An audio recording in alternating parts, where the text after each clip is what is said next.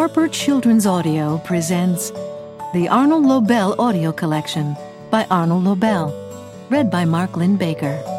Copyright 1969 1975, 1978 1981 by the estate of Arnold Lobel. Production copyright 2009 by HarperCollins Publishers.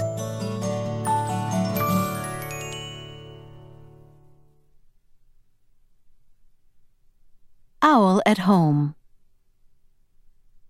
The guest. Owl was at home. How good it feels to be sitting by this fire, said Owl. It is so cold and snowy outside. Owl was eating buttered toast and hot pea soup for supper.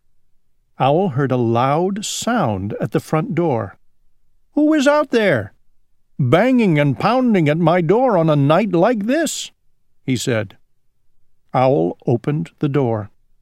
No one was there. Only the snow and the wind. Owl sat near the fire again. There was another loud noise at the door. Who can it be? said Owl, knocking and thumping at my door on a night like this. Owl opened the door. No one was there. Only the snow and the cold. The poor old winter is knocking at my door, said Owl. Perhaps it wants to sit by the fire. Well, I will be kind and let the winter come in. Owl opened the door very wide. Come in, Winter, said Owl. Come in and warm yourself for a while.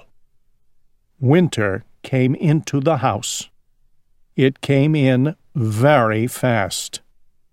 A cold wind pushed Owl against the wall. Winter ran around the room. It blew out the fire in the fireplace.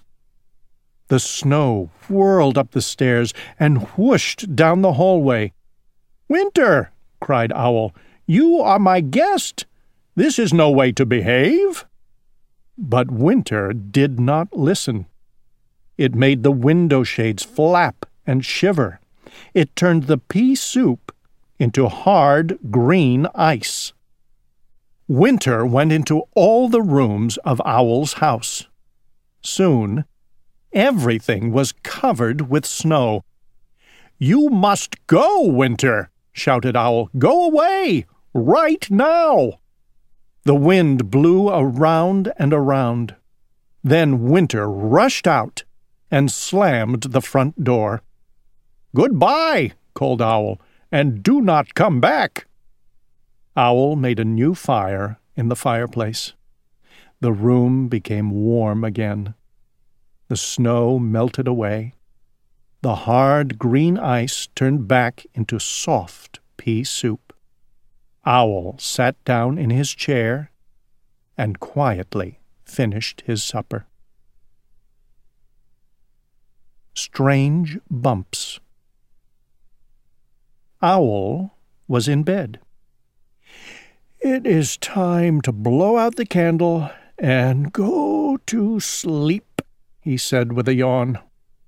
Then Owl saw two bumps under his blanket at the bottom of his bed. What can those strange bumps be? asked Owl. Owl lifted up the blanket. He looked down into the bed.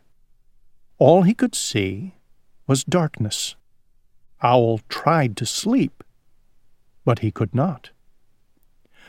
What if those two strange bumps grow bigger and bigger while I am asleep? said Owl. That would not be pleasant. Owl moved his right foot up and down. The bump on the right moved up and down. One of those bumps is moving, said Owl. Owl moved his left foot up and down. The bump on the left moved up and down. The other bump is moving, cried Owl. Owl pulled all of the covers off his bed. The bumps were gone. All Owl could see at the bottom of the bed were his own two feet. But now I am cold, said Owl. I will cover myself with the blankets again. As soon as he did, he saw the same two bumps. Those bumps are back, shouted Owl. Bumps, bumps, bumps! I will never sleep tonight. Owl jumped up and down on top of his bed. Where are you? What are you? he cried. With a crash and a bang, the bed came falling down. Owl ran down the stairs. He sat in his chair near the fire. I will let those two strange bumps sit on my bed all by themselves, said Owl. Let them grow as big as they wish. I will sleep right here, where I am safe. And that is what he did.